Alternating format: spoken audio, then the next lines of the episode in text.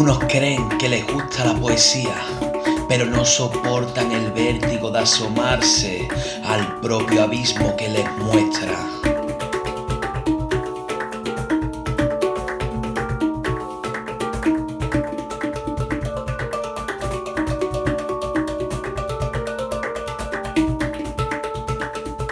Otros aseguran que no la entienden, que no les gustan, que se desangran con la puñalada de una certera estrofa.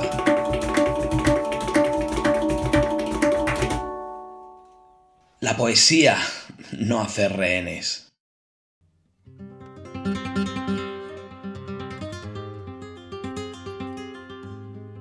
Bienvenidos y bienvenidas al cuarto episodio de La poesía no hace rehenes. Hoy tenemos con nosotros a Isa García, una figura imprescindible del mundo slam. A través de su experiencia nos introduciremos un poco en este mundo de la poesía escénica.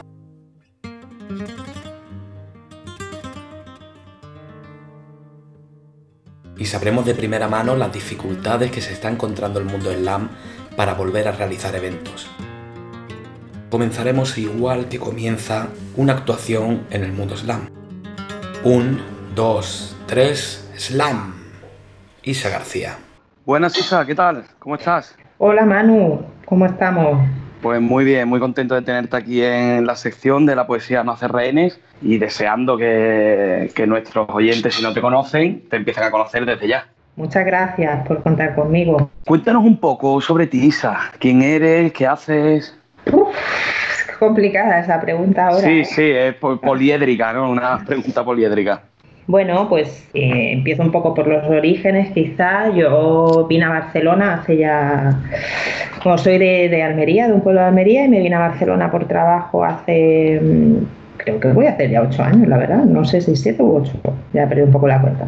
Y nada, y estando aquí en Barcelona, pues fue cuando descubrí todo la oferta, la maravillosa oferta cultural que, tiene la ciudad y dentro de eso, pues todo lo que era el, mundo de la poesía y el mundo de la poesía en directo. Y empecé como público y luego me lancé. Sí, un poco lo que nos pasa, ¿no? Los que llegamos de fuera, que llegamos a Barcelona y nos deslumbramos, ¿no? Sí, sí, sí. ¿Por qué escribes, Isa? ¿Qué te lleva a escribir poesía? Es una necesidad para mí eh, escribir poesía o incluso recitar poesía en directo es una necesidad, es algo terapéutico. Creo que en el fondo tengo algún tipo de problema para gestionarme emocionalmente e internamente y la poesía se ha convertido ahí como en la mejor solución que tengo para sacar la, eh, bueno, pues todo lo que me quema por dentro. Sí, como una herramienta, herramienta terapéutica, ¿no? Sí, sí, exacto. Es eh, canalizadora. Y cuando, cuando tú escribes, Isa, ¿escribes para ser leída o escribes para ser escuchada? Mira, pues esa es una pregunta súper interesante justo en estos momentos porque no, yo realmente escribo ni para ser leída ni para ser escuchada en, en general. O sea, yo escribo porque lo necesito, escribo porque necesito sacar algo. Pero siendo más concretos en el ámbito ¿no? de, la, de la poesía escénica, de la poesía oral, nunca he escrito para, es que igual no escribo para ser escuchada, o sea, escribo por, eso, porque hay algo ahí que tengo que sacar e intento desmenuzarlo de la mejor forma posible para que el público pueda entender algo o el lector pueda entenderlo, pero mm, no hay una intención exacta de, ser leída o ser escuchada. Sí, te, bueno, te pregunto esto porque sabes que, hay una, sutil diferencia eh, entre la poesía escrita para ser leída, que, a lo mejor puede ser más, más simbólica, más, un poco más densa, porque dispones de tiempo para asimilar y la poesía para ser escuchada tiene que ser como más dinámica y más un mensaje más claro, ¿no? Mm, sí, pues eso, te decía que era como interesante la pregunta porque justo ahora, durante todo este confinamiento, que me he centrado bastante en escribir, eh, sí que estoy escribiendo para ser leída de alguna forma. O sea, mm, me estoy centrando mucho en simplemente poesía de, leer y poesía como visual de, de ser vista y a lo mejor he hecho el ejercicio de intentar leerla en voz alta y no sé, es como que pierde algo o, no termina de, tener un sentido. Entonces ahora, por ejemplo, sí que escribo más para ser leída en esta etapa rara. sí, en, este, en estos tiempos oscuros ¿no? que estamos viviendo. ¿Y qué te aporta recitar en, en directo? Eh, pues es un poco igual que, escribir, ¿no?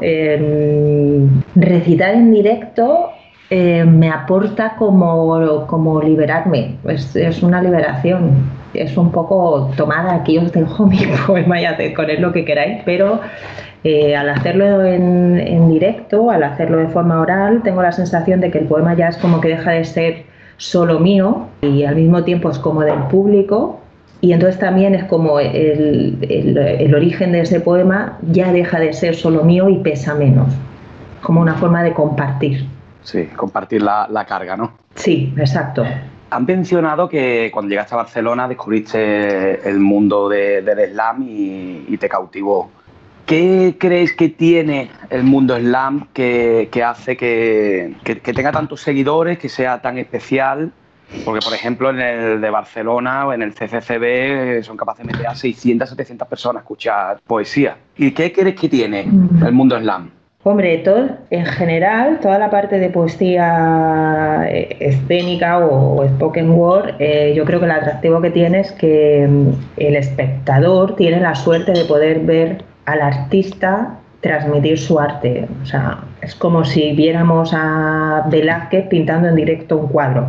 ¿No? Entonces, como ya no es, no estoy leyendo una poesía en un, en un libro que he comprado y que es de un autor, ¿no? Es como es que el autor está en directo transmitiendo su poema. Entonces, eso hace que el poema en sí gane una carga emocional y una, una carga de, es como que se puede comprender mejor el poema porque es el propio autor el que te lo está transmitiendo, ¿no? Yo siempre pongo el ejemplo de cuando en el cole o en el instituto estudiamos autores de hace cinco siglos, es imposible saber qué quería decir esta persona porque, porque no podemos estar en su cabeza, no podemos verle.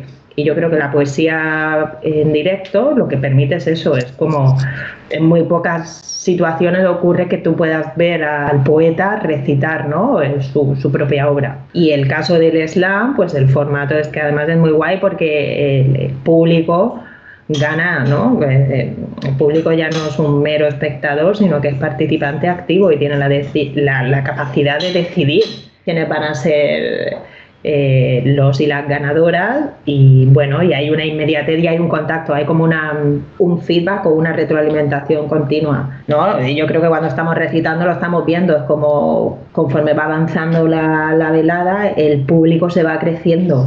Sí, ¿no? Lo que siempre se dice que el que sale primero es el que tiene todas las de perder, ¿no? Está el público. Sí, claro. Y yo creo que el formato engancha por eso y también porque tienen la posibilidad en dos horas ver a 10, 12, 8 poetas totalmente distintos ¿no? Cada uno de su padre de su madre, y es como hay una variedad y una riqueza increíble. Entonces, como formato en sí, y luego pues el hecho de que siempre haya un presentador o una presentadora que vaya eh, como guiando un poco el evento, no sé, creo que por muchas cosas el slam es un formato que siempre gana. Eh, bueno, también es como muy fresco, ¿no? Porque son tres minutos y es como muy de, muy de redes sociales, ¿no? Muy actual. El formato de mensaje corto, claro, conciso y preciso. Claro, también te ahorra, ¿no? Eh, pasa mucho en los micros abiertos o en otros formatos de la persona que sube al escenario y conquista el escenario y no hay forma de bajarlo, ¿no? Pues aquí ya sabes que a partir de los 3.40 máximo estás eliminado y es como limita de una forma muy orgánica el, que no haya un, un endiosamiento del poeta sobre el escenario, ¿no? Es como todo el mundo tiene el mismo tiempo y en ese mismo tiempo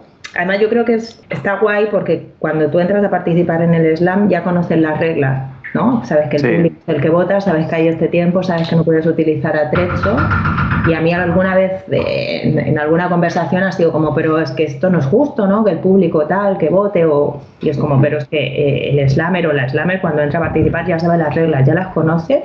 Sí. No, no hay trampa ni cartón. es, como, no, por es que estamos ahí porque aceptamos las reglas y estamos totalmente de acuerdo. Claro, eh, ¿qué es justo y qué no es justo? Pues bueno, eso también es muy personal, ¿no? También puede ser injusto que una persona que se considera que tiene los conocimientos para poder juzgar, juzgue, pues a lo mejor tampoco es lo más justo, ¿no? Eh, claro ha resucitado junto a otros compañeros el Poetry Slam Santaco. Sí, junto a Pablo. un poco. En Barcelona capital, como bien sabes, o sea, en Barcelona, perdón, provincia, hay como el slam bueno, ha encajado súper bien y cada vez afortunadamente hay más personas que quieren participar, pero eso supone al mismo tiempo un colapso de, de las sedes Entonces, hasta hace poco, pues estaba en Barcelona, pero luego también teníamos y seguimos teniendo Hospitalet y San Boi y Llobregat. Y también estaba la sede de Santaco. Entonces hubo un año de, de parón que no sabíamos muy bien hacia dónde, ¿no?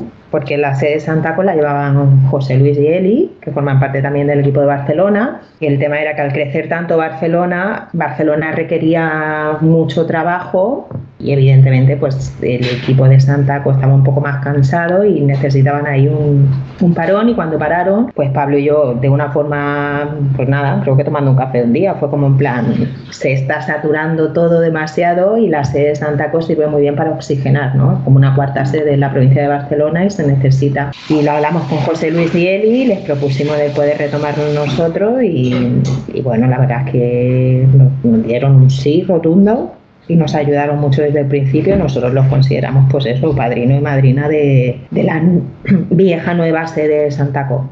Sí. Y entonces, pues en, en un primer momento eh, fuimos Pablo y yo los que tuvimos la idea, pero ahora el equipo, o sea, en un solo año el equipo ya ha crecido y somos siete personas y siete personas pues trabajando de una forma desinteresada, intentando llevarlo lo mejor posible. También tenemos la suerte de estar en Calasisqueta, que es nuestra sede, nuestro hogar, que también nos abrieron de una forma muy... Claro, aquí el tema era que ni Pablo ni yo éramos de Santaco, de Santa Coloma, y pensábamos que sería como bastante difícil el poder acceder pues a un público, buscar un lugar, eh, tener un equipo y que va todo lo contrario. Estuvimos en Calasisqueta el primer día, nos lo recomendó, nos lo recomendó de hecho Iñaki y Jaume Muñoz, fuimos allí, nos abrieron las puertas y ya está, y de ahí ya no nos sacan.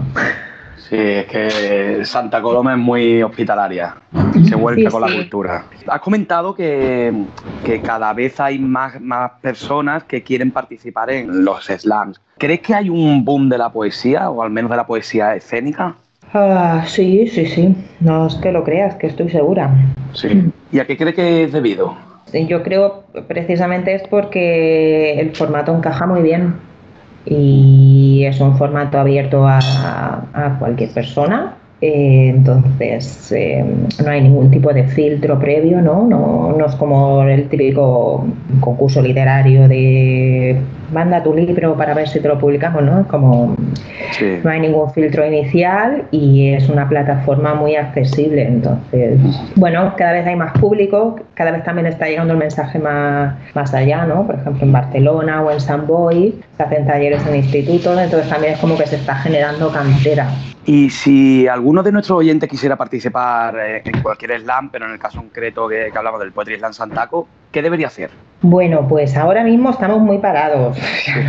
pero cuando, cuando volvamos a la normalidad. Cuando retomemos, pues nada, nosotros tenemos un, un correo, anunciamos por Facebook y, y, por Instagram, por redes sociales, anunciamos con tiempo cuando se abrirá el periodo de prescripción, de inscripción. Y Santaco, pues yo creo que somos un poco los más rigurosos de la provincia y sí que pedimos para la inscripción eh, que, que, la persona envíe en un correo electrónico dos poemas. Yo recuerdo que cuando pusimos esa norma, fuimos un poco ahí, hubo gente que se llevó las manos a la cabeza, pero básicamente nosotros ponemos esa norma simplemente para asegurar que el, el, poeta o la poeta que viene a participar tiene un mínimo de dos poemas, porque tú ya sabes que si pasas la segunda ronda, en segunda sí. ronda tienes que hacer otro poema. Nosotros en ningún momento leemos ni hacemos una criba, ni criticamos, ni hacemos nada, es simplemente, ok, vemos que en el mail hay dos poemas y es como, vale, pues tiene el mínimo de, de poemas para poder participar. Sí. Bueno, y para, para, asegurar también ¿no? que sea obra original, porque en el Poetry Slam, en este formato, los poemas tienen que ser originales, ¿es cierto? Sí, exacto, no puede haber nada de plagio, es, es autoría propia. Pero bueno, ni siquiera con, con, los poemas que nosotros pedimos para inscribirse no tienen ni que ser los poemas que vayan a hacer sobre el escenario, ¿eh? simplemente vale. garantizar eso, que, que, tengan un mínimo. Y por el momento no nos hemos encontrado en una situación como por ejemplo en Barcelona, que hay 40 personas mínimo cada mes que se inscriben Uh -huh. Entonces, eh, lo único que hacemos es reservamos por, por, orden de llegada del mail. Sí, en Barcelona, para los oyentes que no lo sepan, como dice Isa, hay muchas inscripciones. Lo que se hace es un sorteo por Randorium o cualquier otra Exacto. plataforma y quien sale agraciado pues tendrá sus tres minutos de gloria. O seis en el caso de pase a la final. Claro. Te voy a hacer un, la pregunta jardín. ¿Qué debería, según tu opinión siempre, eh, qué debería tener un poema para ser considerado poema? Uf. Es, em, es muy complicada esta pregunta, ¿eh? sí, sí. y, sabes, y sabes que de la respuesta que des habrá alguien que se ofenderá. Hombre, mínimo tendría que tener, y esto es muy del libro de la ESO y bachiller, pero un poco de lenguaje, figuras literarias, algo debería tener. Debe trabajar bien el, la utilización de las palabras, tiene que haber juego con las palabras para intentar decir algo sin decirlo de forma básica. Para mí un poema que, ¿no? que lo leo y me quedo así como, wow, aquí ha querido decir esto, pero sin embargo, ¿sabes? Como que no se limite solo a lo que está escrito, sino que haya mucho más allá. Y belleza, tiene que tener belleza un poema. Bueno, no es tan difícil la pregunta. Sí, sí, eso da un poco, ¿eh? Sí. ¿Cómo podemos seguirte en redes? ¿Cómo podemos leerte, Isa? Hostia, pues soy una persona muy vaga, ¿eh? Yo muy vaga y muy descuidada para redes sociales. Llevo mucho tiempo eh, pensando que debería hacer algo más. Bueno, tengo un Facebook y, tengo un Instagram, pero no suelo compartir mucho lo que escribo. Sí que hay vídeos, ¿no? La suerte también de, de los Poetry Slam es que normalmente luego queda siempre un recuerdo en vídeo y suelen ser vídeos de buena calidad, entonces más que leerme en sí, lo que sí que se puede es ver vídeos. Poniendo en YouTube Isa García. Sí, Poetry Slam Isa García y ahí salen cosillas. Sí, y sobre todo que vayan a verte en directo en cualquiera de los Poetry Slam de la provincia, que además merece mucho la pena, porque aparte de estar tú, hay gente de muchísima calidad. Sí, sí, sí, exacto. O sea, ahora cuando volvamos a, no a la normalidad, sino a la normalidad 2.0, pues que la gente, claro, yo animo a todos y a todas a que vayan a ver eh, un slam. No sabremos muy bien en qué formato, ¿eh? Bueno, no sé si sabes que yo estoy en la Junta de Nacional de Poetry Slam España. No, pues mira, ese dato se me ha escapado buscando un poquito de información sobre ti. Sí, sí, sí, pues bueno, de hecho soy ahí la presidenta.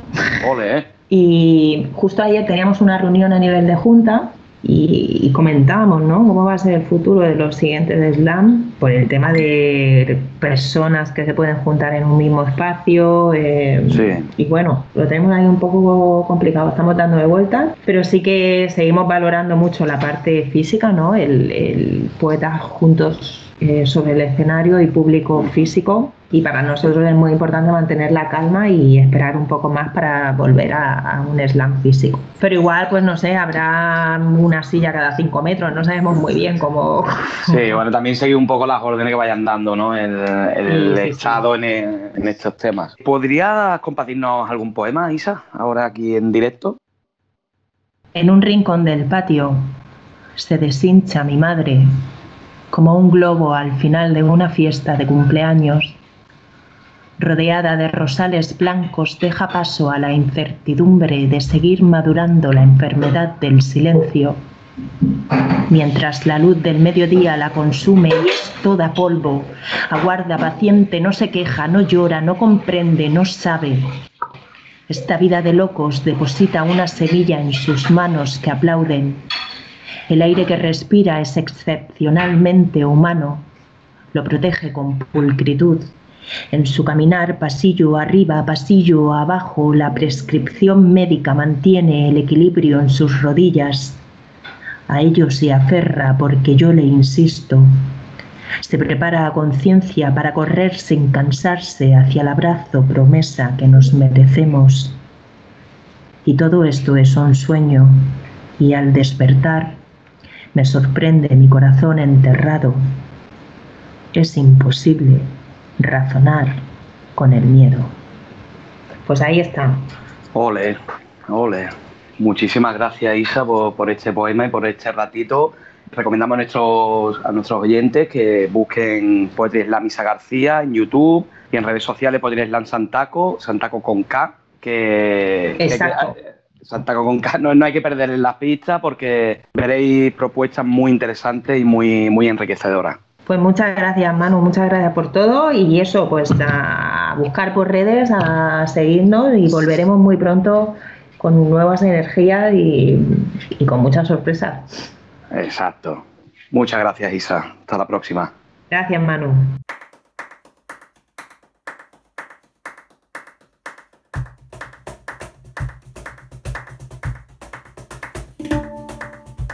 Hasta aquí esta interesante entrevista con Isa García. Esperamos que hayáis disfrutado, que hayáis aprendido un poco más sobre el mundo slam que os animéis a participar en alguno de estos eventos de Spoken Word y que sigamos todos y todas aprendiendo unos de otras. Os esperamos la semana que viene con un nuevo episodio. Soy Manuel P. Y recordad, amigos y amigas, la poesía no hace